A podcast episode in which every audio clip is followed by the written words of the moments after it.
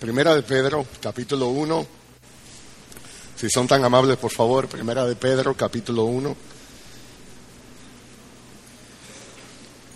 La meditación la hemos titulado Celebrando el más precioso regalo.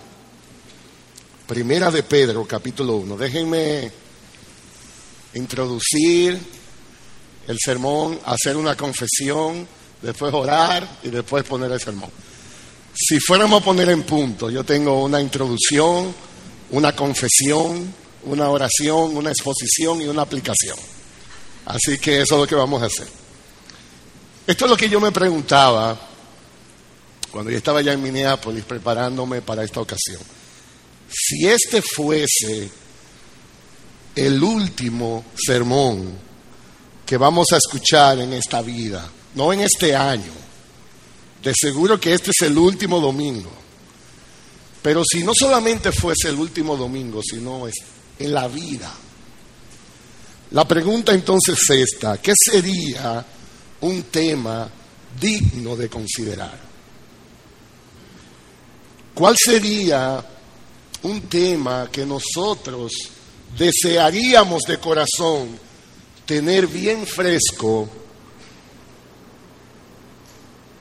antes de despedirnos en este mundo? Esa era mi pregunta y aquí viene la confesión. Yo estuve pensando sobre esto, investigando. Yo encontré un texto en Eclesiastés 7:8, no lo busquen. La versión de las Américas lo dice así: Mejor es el fin de un asunto que su comienzo. Y yo dije cuando encontré ese texto, me gusta. El tema es perfecto. Es un texto que cualquier predicador puede relacionar muy fácilmente con un fin de año. Y honestamente yo dije dentro de mí, el tema es genial. Yo empecé a trabajar, yo gasté muchas horas, cuando yo le digo muchas, créanme, muchas horas preparando eso, exégesis, significado en el hebreo de cada palabra, y ya cuando yo tenía prácticamente todo listo, había un pequeño problemita. Mi corazón no estaba en eso.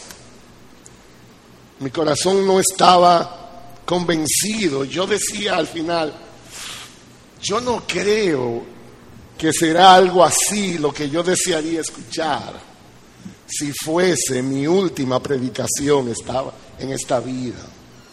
Yo decía, yo no estoy seguro es verdad que el, tema estaba interesante, había muchas enseñanzas allí, pero no estaba tan saturado de Dios. Y Vilma, mi esposa, cada vez que me veía me decía, predica algo que sea saturado de Dios. Y entonces finalmente el viernes en la noche del 24 de diciembre, seis horas antes de yo tomar un avión para acá, yo cambié el tema. Yo cambié el tema. Yo dije, primera de Pedro es el texto. Y habían dos razones por eso. Una es práctica, no muy espiritual. Yo había predicado de eso, tengo un sermón listo. Yo prediqué eso en España recientemente. No muy espiritual, pero estaba ahí. Pero la segunda, que sí es espiritual. Yo estaba convencido de que este texto resalta el más precioso regalo de Dios y eso sería todo lo que nosotros necesitaríamos recordar si hoy fuera nuestro encuentro con el Señor. Mi meditación entonces esta noche es una invitación. Es una invitación a recordar y es una invitación a celebrar. Recordar y celebrar la bondad y la fidelidad de Dios, especialmente su más precioso regalo, la salvación eterna en Cristo Jesús. Ok, ¿qué encontramos en Primera de Pedro? Hay tres cosas que yo voy a llamar la atención esta noche. Primero, la naturaleza de la salvación. Cuando hablamos del más precioso regalo que hemos recibido jamás, yo creo que todos contestaríamos la salvación en Cristo. esa respuesta no solamente debe ser de Gaby Arocha, esa debiera ser la respuesta de todos nosotros cuando nos preguntemos. Sí, que yo quiero primero introducirle brevemente. Esta es la pasión de Pedro aquí. Pedro está apasionado literalmente, pensando por un momento lo que hemos recibido de Dios. Yo voy a leer desde el verso 3, iré comentando brevemente sobre esto. Dice, bendito el Dios y Padre de nuestro Señor Jesucristo, que según su grande misericordia nos hizo renacer para una esperanza viva. ¿Cómo lo hizo? Por la resurrección de Jesucristo de los muertos, para una herencia incorruptible, incontaminable, inmarcesible, reservada en los cielos para vosotros. Y después de seguir hablando y hablando, al final, Él define todo esto que Él está hablando y dice el verso 9, obteniendo el fin de vuestra fe, que es la salvación de nuestras almas. Pedro quiere que estos hermanos que habían sido expatriados, como podemos leer en el verso 1, que ellos recuerden el precioso regalo de Dios en Jesucristo. Los creyentes disfrutamos una gran salvación. Y déjenme decir esto, no hay nada más importante que esto. No hay nada más importante que esto. El problema más grande de un hombre natural no es su situación financiera. El problema más grande de un hombre no es su situación familiar o su jefe, su enfermedad, su aflicción, lo que sea porque nada de eso puede condenar a un hombre. El problema más grande es el pecado. Es el pecado. Es el pecado que separa de Dios. El problema más grande de un hombre natural es que hay un juicio esperando después que él muera. Y si muere sin Cristo, le espera una eternidad de tormento. La situación de un hombre natural es crítica. Él tiene que ser rescatado y nadie, absolutamente nadie puede salvarse a sí mismo. Pero Dios, pero Dios muestra su amor en que siendo aún pecadores, ¿cómo termina el texto? Cristo murió por nosotros. Esa es una muy buena noticia. Esa es la mejor noticia. Eso es el Evangelio. Hay esperanza de salvación en Jesucristo. Él murió para que tuviéramos vida. Y yo digo, si hay algún amigo aquí esta noche o que escucha, no importa cuál sea tu condición, actualmente si confiesas tus pecados, si te arrepientes de tus pecados, si proclamas y crees en tu corazón el sacrificio de Cristo, la Biblia dice, serás salvo. Serás salvo. Podrás disfrutar a Dios. Podrás deleitarte en Dios. Conocerás la dulzura de su salvación. Pedro aquí, él desea que recordemos eso. Pedro desea que celebremos eso. No hay mayor regalo que este. Y Pedro está consumido en cuanto a esto. Esa es la naturaleza de la salvación. Cristo vino a este mundo, murió en una cruz siendo inocente para hacer posible que estemos reconciliados con Dios, hacer posible la salvación. ¿Cómo sabemos que este es un tema especial? ¿Cómo sabemos que aún la Biblia testifica que es el tema más grande en toda la escritura? Bueno, Pedro lo explica de esta manera. Miren desde el verso 10.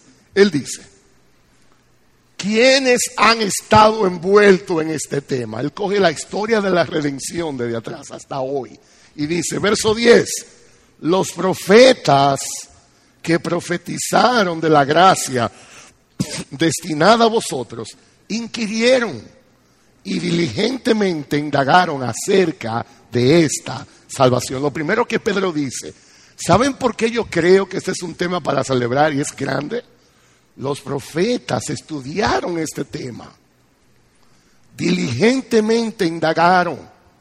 Y dice el verso 11, escudriñando qué persona y qué tiempo indicaba el Espíritu de Cristo que estaba en ellos. Los profetas estudiaron el tema, no solamente eso. Este es un tema especial porque fue el tema de inspiración del Espíritu Santo.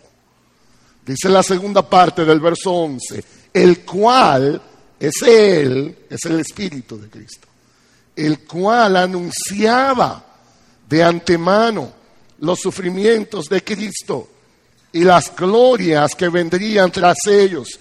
A estos se les reveló que no para sí mismos, sino para nosotros, administraban las cosas que ahora os son anunciadas por los que han predicado el Evangelio. Increíble.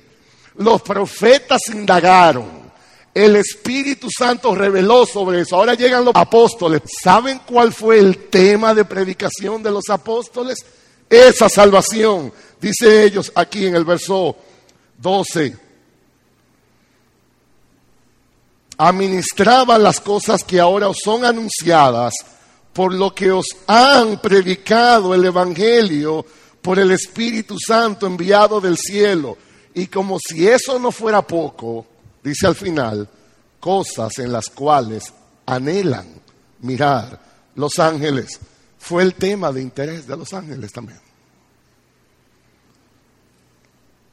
¿Cómo sabemos cuando algo importante está pasando en el mundo? Déjeme tomar un ejemplo. La Copa Mundial de Fútbol. Eso es impresionante. Todo el mundo habla de eso. Los medios de comunicación están saturados. Es el tema de conversación. Hay gente que los horarios no le coinciden y amanecen. Hay gente que pierde el empleo porque llega tarde. ¿Cómo sabemos que todo eso está pasando? Todo el mundo habla de eso. ¿Cómo sabemos que España es campeón en fútbol? Aunque aquí no se juegue eso. Todo el mundo sabe, todo el mundo habla de eso. ¿Cómo sabemos que la salvación es algo importante. Pedro dice, bueno, fue el tema preferido de los profetas, fue el tema de inspiración del Espíritu Santo, fue el tema de predicación de los apóstoles y aún los ángeles les interesaba mirar sobre eso. Es un tema especial. Pedro está apasionado con este tema. Ahora, el punto que yo quiero llamar la atención es este. Todo eso es como la introducción de la predicación. El tema, el punto es este. Este es un precioso regalo. Es el tema de interés de los profetas, de inspiración del Espíritu. Los apóstoles predicados, los ángeles anhelan mirar. ¿Y qué de nosotros? ¿Qué de nosotros? Y entonces Pedro nos habla de la respuesta de vida a este regalo. Y aquí es donde yo quiero gastar un poco más de tiempo. ¿Cómo nosotros debemos responder al regalo de Dios de nuestra salvación? Déjenme dar una nota de balance, como dice el pastor Arocha. No hacemos ciertas cosas para ganar la salvación hacemos ciertas cosas porque ya Dios nos ha dado la salvación. Nadie puede ser salvo por obra, sino por gracia. Esto es un regalo, pero todo el que es salvo es transformado. Todo el que es salvo responde a Dios, porque ya Dios le ha concedido el poder. Yo quiero llamar la atención a tres respuestas que Dios espera de nosotros con relación a ese gran regalo. El primero está en el verso 13. Dice, por tanto. Yo quiero llamar la atención eh, técnicamente a este por tanto aquí. Dice el verso 13, por tanto, ceñid los lomos de vuestro entendimiento, sed sobrios y esperad por completo en la gracia que se os traerá cuando Jesucristo sea manifestado. Esperar es el verbo principal y está en imperativo. Ese verbo está en imperativo. Hay algo interesante con relación a esto. Vamos a pasar ahora de los verbos indicativos a los verbos imperativos. Esto es gramática en teología. Alguien decía, imperativos sin indicativos, el legalismo. Indicativos sin imperativos, entonces libertinaje. La Biblia tiene las dos cosas. Tiene indicativos donde nos explican algunas cosas y luego vienen las demandas o los imperativos. Declaraciones primero, luego demanda. Primero nos anuncian y luego nos retan. Ahora, después de 12 versículos usando indicativos, Pedro llega el momento de decir, ahora vamos a la realidad, vamos a aplicar esto. Por tanto, esa es la idea. En el griego es muy obvio que el verbo principal es esperar y está en imperativo, como decimos. ¿Cuál es una primera respuesta que Dios espera de nosotros por el regalo de su salvación? Respondemos cuando esperamos en Él. Cuando nosotros esperamos en Él. Sed sobrios y esperad por completo. Está en imperativo. En 1 Corintios, capítulo 13, verso 3, un, texto muy conocido. 1 Corintios 13, 13, no hay que buscarlo. Y ahora permanecen la fe, la esperanza, el amor. Estos tres, pero el mayor de ellos es el amor. Es curioso que nosotros encontramos muchísimos sermones hablando de la fe. Encontramos muchísimos sermones hablando del amor. Pero ¿cuándo fue el último sermón que usted escuchó acerca de esperar en Dios? Por alguna razón no hablamos tanto de eso. Dios espera que nosotros aprendamos a esperar en Él. ¿Qué es esperanza? Bueno, una definición no muy profunda es esta, es la actitud cristiana hacia el futuro. La actitud cristiana hacia el futuro. Miren esto, Fe y esperanza son la misma cosa en esencia. Es creer y confiar en Dios. La fe, por un lado, cree en Dios en el presente, lo que ha hecho y lo que hace. Esperanza es creer en Dios, pero en el futuro, lo que Él ha prometido y lo que hará. En esencia, lo que hace diferente la fe y la esperanza es el tiempo. La fe opera en el presente, la esperanza opera para el futuro. Alguien decía, la fe acepta, la esperanza espera, la fe apropia, la esperanza anticipa. La fe cree lo que Dios ha hecho, la esperanza cree lo que Dios hará. Y dice el apóstol Pedro, esperad por completo. Si valoramos el regalo que Dios nos ha dado en Jesucristo, debemos aprender a esperar por completo en Dios. Es un mandamiento. Es tan imperativo en el griego. Es la manera como podemos glorificarle. ¿Cuál es el objeto de esa esperanza? ¿Esperar en qué? Dice el verso 13, esperar por completo en la gracia que se os traerá cuando Jesucristo sea manifestada. En otras palabras, amados hermanos, nuestras vidas aquí deben de ser caracterizadas por vivir anticipando la gracia que será revelada, la gracia que será experimentada cuando Jesucristo vuelva otra vez. Ni tú ni yo hemos experimentado eso todavía. Eso es futuro. Debemos vivir a la luz de ese evento. Cristo volverá otra vez para glorificar y recompensar a su pueblo. La obra de redención que ya comenzó será completada, será la culminación de nuestra salvación. La teología dice, el ahora y todavía no. Hay una parte que sí, hay una parte que todavía falta. Romanos 8:23 habla esperando la adopción, la redención de nuestros cuerpos. Alguien decía, lo que conocemos hasta ahora, el creyente, es salvación fase 1. Lo que hemos visto, lo que estamos experimentando. Pero hay una salvación fase 2, lo que habremos de experimentar. Total redención no más influencia del pecado. Cuando Pedro está pensando entonces en esa salvación, él dice, esperad por completo en la gracia que va a ser revelada, completada, cuando Cristo vuelva. Es una respuesta que todo creyente debe a Dios por causa del regalo de su salvación. La pregunta del millón de dólares es, ¿cómo yo hago eso? ¿Cómo?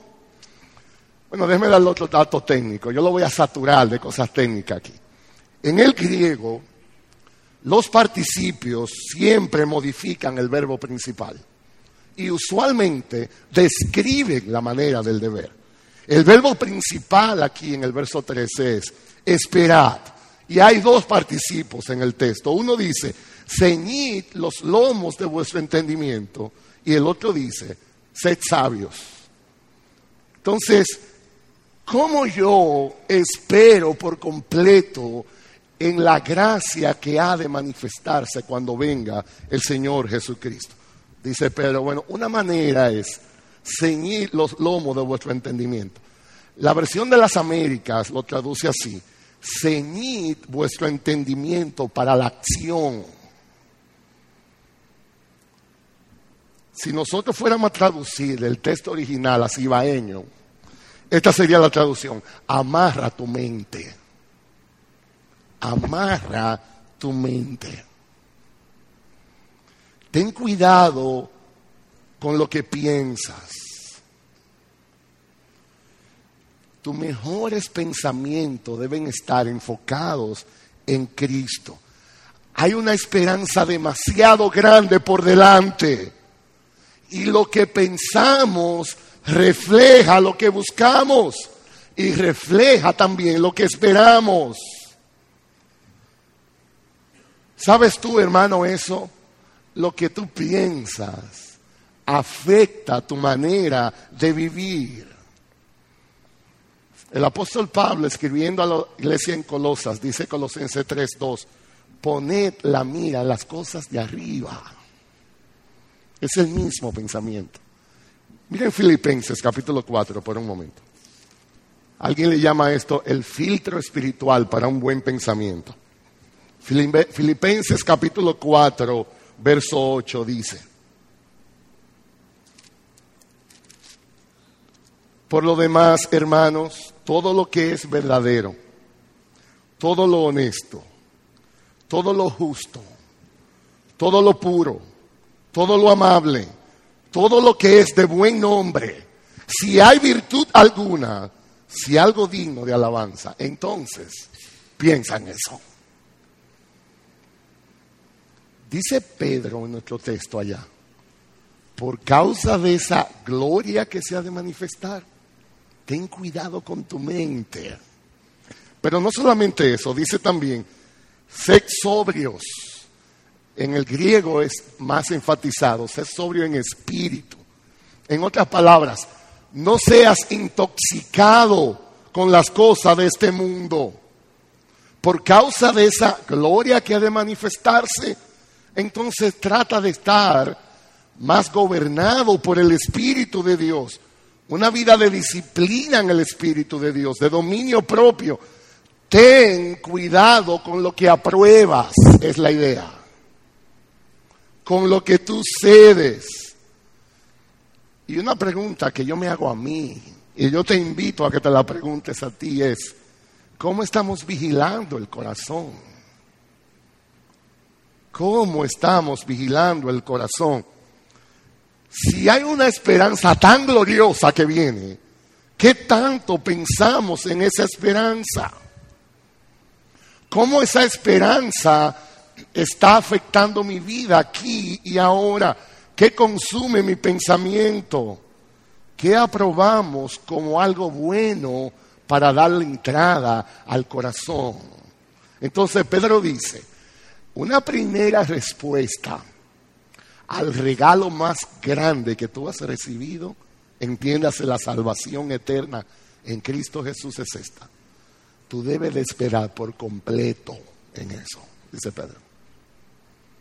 Esperando por completo. En segundo lugar, Respondemos a la salvación cuando practicamos la santidad. De nuevo les invito, primera de Pedro, por favor, capítulo 1. Practicando la santidad.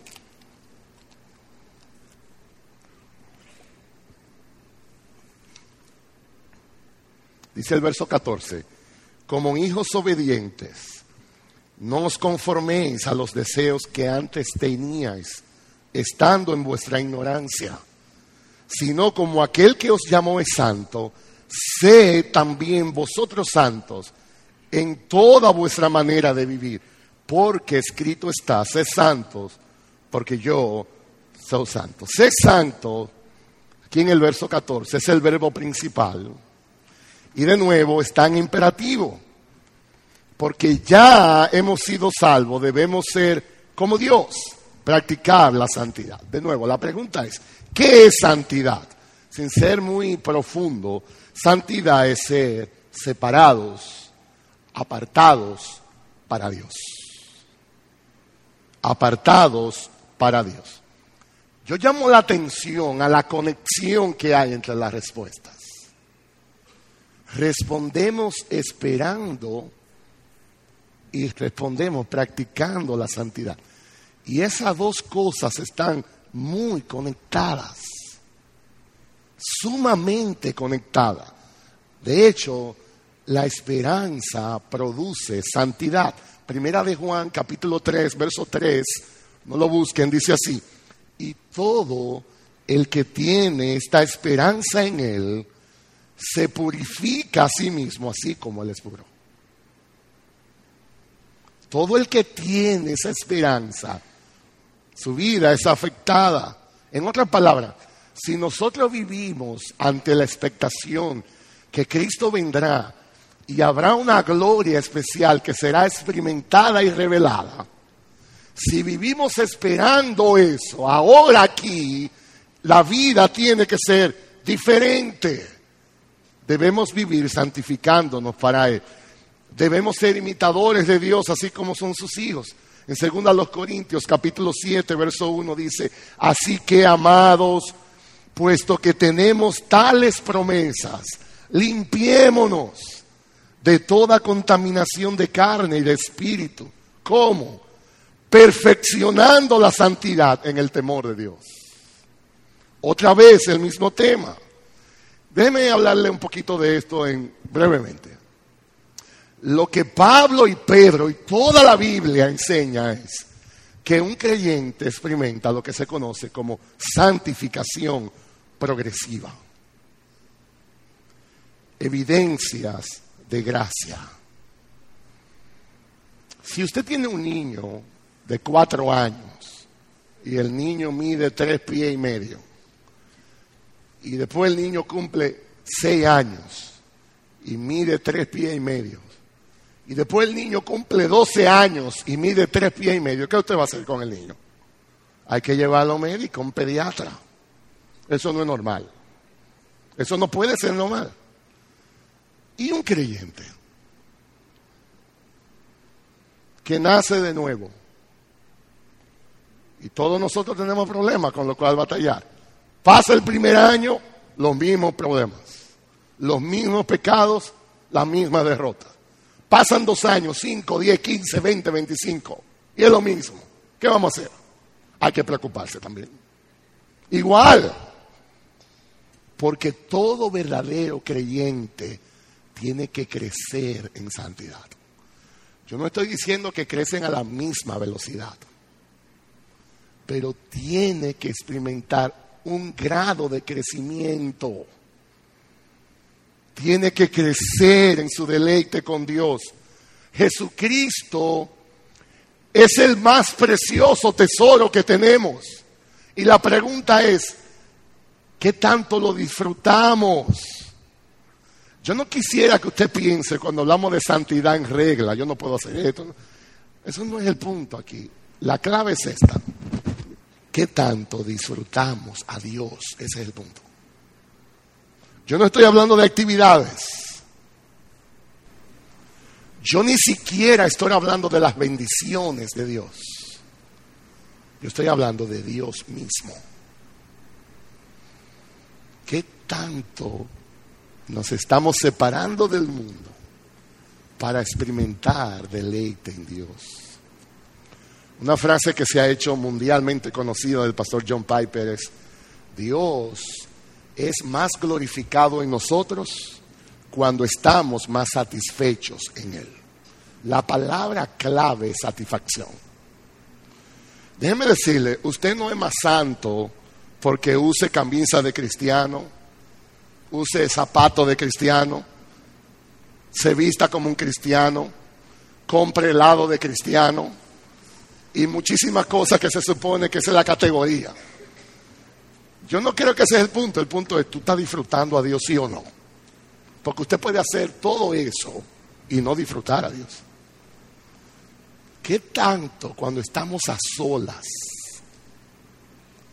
cuando nadie más nos está influyendo, qué tan real es Dios para nosotros? ¿Qué tan hermoso es Jesucristo a nuestros ojos? ¿Qué tan valioso es el amor que Él nos ha dado? El verbo principal es, sé santos. ¿Cómo hacemos esto? Otra vez, la misma técnica. Cada vez que hay un verbo en, en el griego, un imperativo, nosotros buscamos los participios del verbo. Lo que están modificando el verbo para decirnos el cómo. En el verso 14 nos dice, no os conforméis a los deseos que antes teníais, estando en vuestra ignorancia lo primero es negativamente. No actúes como si fueras un hijo de desobediencia. Tú tienes que romper con tu pasado. Un asunto que todavía me sorprende al día de hoy. Minneapolis no es una excepción. A veces yo estoy con un hermano y estamos hablando en consejería, yo le estoy exhortando alguna cosa. Y la persona me dice, pastor, es que yo soy así. Yo soy así. Yo le digo, ¿y? Esa es la justificación para seguir siendo así. Hay que romper con tu pasado. Tienes que romper con tu pasado. Específicamente hay que romper con nuestros deseos. Pedro dice, no vivas en esa ignorancia. Y la pregunta es, ¿ignorancia de qué? ¿Qué nosotros, antes de ser cristianos, cristianos ignorábamos? ¿Por qué Pedro le llama ignorancia a esto? Ignorancia de lo que Dios es. Ignorancia de lo que Dios hace. Ignorancia de lo que Dios hará por nosotros. No vivas ignorando eso. Y positivamente, el verso 15 dice, si no, como aquel que es santo, aquel que os llamó. Sé santo. Actúa y vive como Dios. Deja de vivir como antes, empieza una vida nueva. Según a los Corintios 5:17 dice, de modo que si alguno está en Cristo, nueva criatura es. Las cosas viejas pasaron, he aquí, todas son hechas nuevas. Y si usted le pregunta a Pedro por qué hay que hacer eso, él dice, en el verso 16, porque escrito está. Punto. Él no es muy profundo en esto, Pedro. Él no se puso a buscar argumentos. Él dijo, ¿por qué hay que platicar la santidad? Porque está escrito. Se acabó el problema. Se acabó la discusión. Dios lo dice, está en su palabra. Es suficiente. Porque escrito está. Y finalmente, en tercer lugar, no solamente respondemos a esa salvación esperando por completo en esa gracia que ha de ser revelada, separándonos del mundo como una anticipación a lo que Dios es en su santidad. En tercer lugar, respondemos a la salvación cuando tememos a Dios. Cuando tememos a Dios. Dice el verso 17. Y si invocáis por Padre aquel que sin acepción de personas juzga según la obra de cada uno, conducíos en temor todo el tiempo de vuestra peregrinación. Yo no tengo todo el tiempo del mundo aquí para desempacar esto, pero yo voy a tratar de ser lo más básico posible en esto. Temor a Dios es cuando tomamos en serio su persona y su santidad. Eso es la práctica, lo más sencillo. Temor a Dios es cuando tomamos en serio su persona y su santidad. ¿Qué con relación a su persona? Bueno, Dios es glorioso. Hemos cantado varios signos exaltando que Dios es glorioso. La gloria de Dios es la suma de sus atributos. Esa cosa que uno aprende en escuela dominical, Dios es omnisciente, todopoderoso. Si usted lo suma todo eso, eso es la gloria de Dios. Dios cumple lo que Él promete. Dios es Dios. Y debemos tomar en serio eso y también su santidad. ¿En qué sentido? Dios aborrece el pecado. Dios odia el pecado. Por la sencilla razón de que el peligro más grande que existe es el pecado en nuestra relación con Él.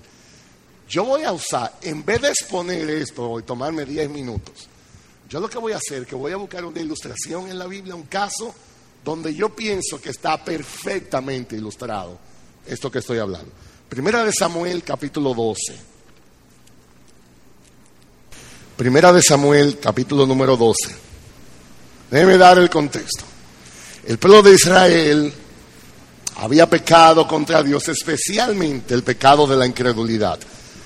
Ellos llegaron a un punto en que su fe de Dios era tan pobre que ellos dijeron, nosotros queremos tener un rey como tienen los demás pueblos. Nosotros queremos tener a alguien que uno lo vea, lo toque, le queje. Un rey humano. Ellos no confiaban en la protección especial de Dios. ¿Y qué pasó? Dios envió truenos, lluvias y el pueblo pidió a Samuel que orara por ellos. Ese es el contexto, ¿ok? Escuchen lo que dice Samuel aquí. Primera de Samuel 12, verso 20. Y Samuel respondió al pueblo, no temáis, vosotros habéis hecho todo este mal pero con todo eso, no os apartéis en pos de Jehová, sino servidle con todo vuestro corazón. No os apartéis en pos de vanidades que no aprovechan ni libran, porque son vanidades, pues Jehová no desamparará a su pueblo por su grande nombre. Lo primero que Samuel estaba claro era esto. Cualquier bendición que pase en nuestras vidas tiene una sola motivación, Dios mismo. Todo lo que Dios hace tiene una sola razón, su nombre. Dios está enamorado de Él mismo. Dios está enamorado de su gloria. Y Samuel dice, tranquilo, se trata de su nombre. Y dice al final del verso 22, porque Jehová ha querido haceros pueblo suyo. Así que, lejos sea de mí que peque yo contra Jehová, cesando de rogar por vosotros. Antes os instruiré en el camino bueno y recto. Déjenme decirle qué es lo que Samuel está diciendo en Sibaí. Él es el profeta de Dios. Y él le dice, ustedes han pecado, tranquilo, vamos a buscar el rostro de Dios. Yo no voy a dejar de orar por ustedes, yo soy su profeta. Y no solamente voy a dejar de orar, no dejaré de instruirle en lo que es bueno. La pregunta es, después que Samuel dijo eso, ¿cuál fue la primera instrucción que inmediatamente él les habló al pueblo? Verso 24 y 25. Solamente le dijo una cosa. Temed a Jehová. Temed a Jehová y servirle de verdad con todo vuestro corazón. Pues considerad cuán grandes cosas ha hecho por vosotros mas si perseveréis en hacer mal vosotros y vuestro rey, pereceréis. Dice Samuel, yo voy a buscar el perdón de Dios basado en la grandeza de su nombre. Pero ustedes teman a Dios. ¿Cómo? Considerando. ¿Saben lo que es considerar?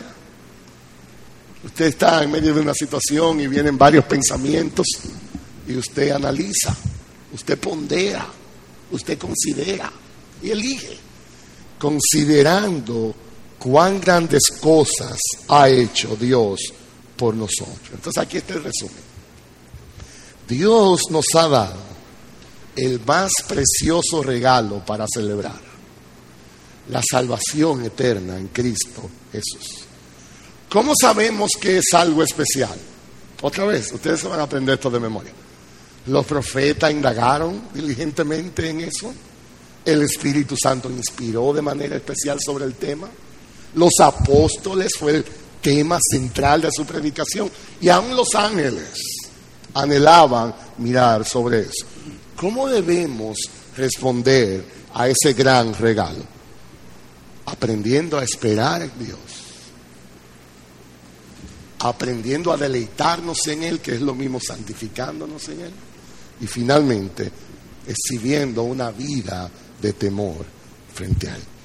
¿Qué aprendemos de todo esto?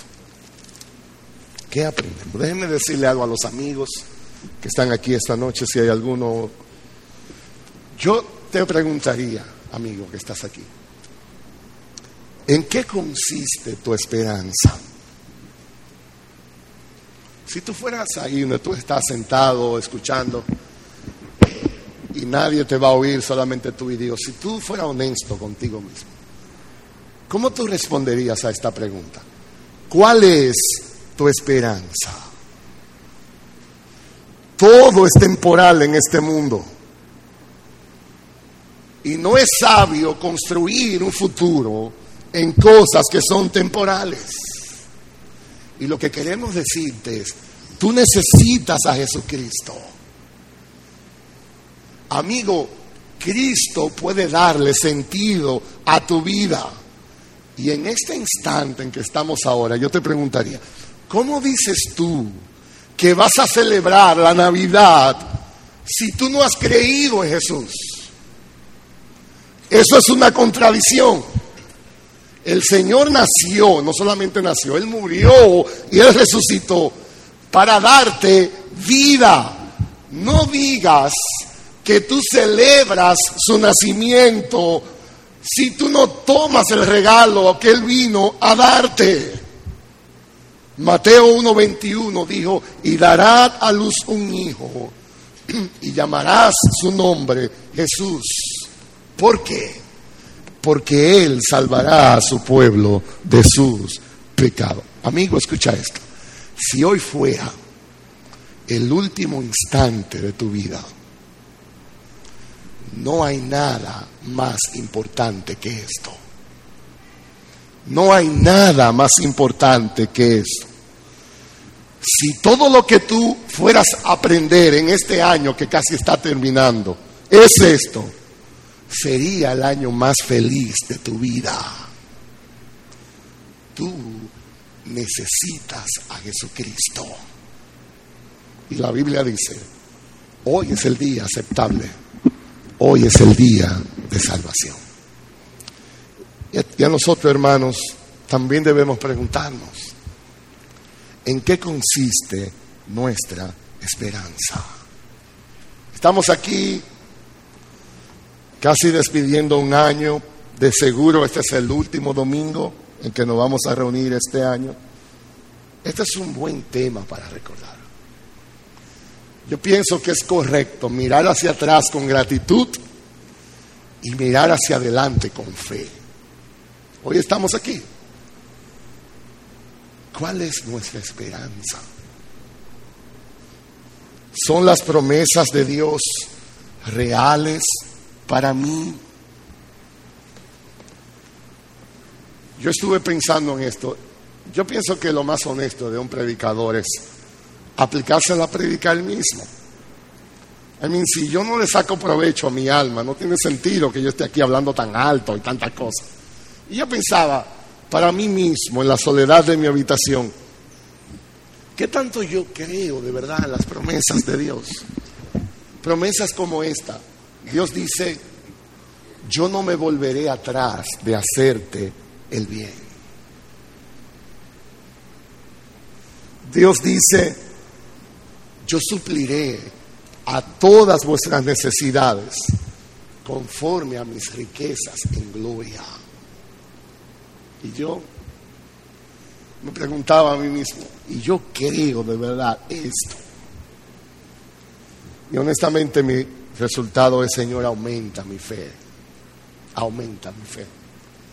Yo quiero creer más eso. Déjeme darle un testimonio. Hace como un mes yo tuve el privilegio de predicar en una cárcel allá en Minnesota, una de las cárceles más grandes del estado.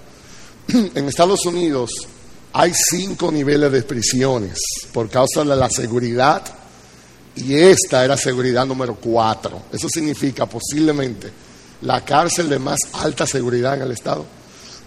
Entonces, por una razón que todavía yo no entiendo hoy, los encargados de la cárcel dijeron, queremos un servicio bilingüe, porque hay muchos hispanohablantes en la cárcel. Y por la conexión con Bethlehem, etcétera, caí yo. Y allí estaba yo un domingo en la mañana en un servicio de adoración en esta iglesia. Todo el que estaba ahí era preso de nivel 4. Y entonces, ya ustedes saben, ahí estaba yo y yo estaba predicando con mucho entusiasmo. Entonces los encargados me dijeron, el chaplain, el encargado como el pastor de la cárcel, me dijo, yo pienso que sería bueno después que termine que invite a los que quieran orar. Yo andaba con cuatro hermanos del Ministerio Hispano allá de Bethlehem y nos pusimos adelante. Yo dije, vamos a estar aquí, quien quiera que venga a orar. Y sin exagerarle, había casi 75 personas en línea deseando orar. No conmigo, pero con todos. Pero me llamó profundamente la atención uno, de los muchos que me tocaron, me tocó uno. Y él me dijo, eh, gracias, como todos decían, que se yo cuánto. Digo, yo tengo que decirle algo. Todo lo que usted ha dicho, yo me lo sé. Todo lo que usted ha dicho hoy, yo me lo sé. Y yo, ¿y cómo? Decir, yo soy hijo de un pastor. Yo nací en una iglesia. Yo viví toda mi vida en una iglesia. Y este hombre, recuerden, me está hablando eso en una cárcel de nivel de seguridad 4. Él no está allí porque se pasó en un semáforo rojo. Y entonces allí estoy yo, no sé qué hacer. Entonces lo único que se me ocurrió preguntarles, ¿y qué tú quieres que yo ore por ti? Porque está bien, tú te sabes todo lo que yo dije, pero tú estás en la línea. ¿qué tú quieres que yo ore? Y él me dijo, yo quiero creer. Yo quiero creer en eso, él dijo. Y yo pensé, mis hijos, y muchos hijos que están aquí. Yo quiero creer. Yo veo en mi mente, él decía. Yo lo he leído, pero mi corazón está frío. Mi corazón está indiferente a Dios. Yo no soy impactado por esa esperanza. Yo no tengo temor de eso. Entonces hay que creer. Y el único que puede hacer eso es Dios. Dios. Y entonces, hermanos, esa es la pregunta en el corazón. Otro hombre en esa misma cárcel ese domingo me dijo, yo tengo 39 años en esta prisión y yo llegué cuando tenía 38. Eso significa que la mitad de su vida y algo más, él ha estado en ese sitio sin salir nunca. Y yo pensaba, cosas que han sucedido en 39 años. Hay muchos aquí que ni estaban nacidos. Y ese hombre no ha visto la calle en 39 años. Y nosotros, por la gracia, estamos aquí. Por la gracia. ¿Cómo nos estamos santificando y temiendo a Él? Y la, la conclusión es esta. No podemos vivir como el mundo. No podemos vivir como el mundo. El Señor Jesucristo dijo, el que quiera salvar su vida, la perderá. Pero el que la pierda por causa de mí, la hallará. Y nuestra exhortación es, no desperdicies tu vida. No desperdicies tu vida. ¿Sabes cómo no la desperdicia? Piérdela por Cristo en este mundo. La mejor manera de no desperdiciar la vida es perdiéndola aquí. Arriesgate por la causa de Cristo. Hermanos, ¿saben por qué llevamos tan poco impacto muchas veces a lo que están alrededor? Somos demasiado normales. Somos demasiado normales. El mundo quiere ver algo más anormal. Si es verdad que hay esa esperanza, no es posible que vivamos así. Hay una contradicción. Debemos volvernos locos por Cristo.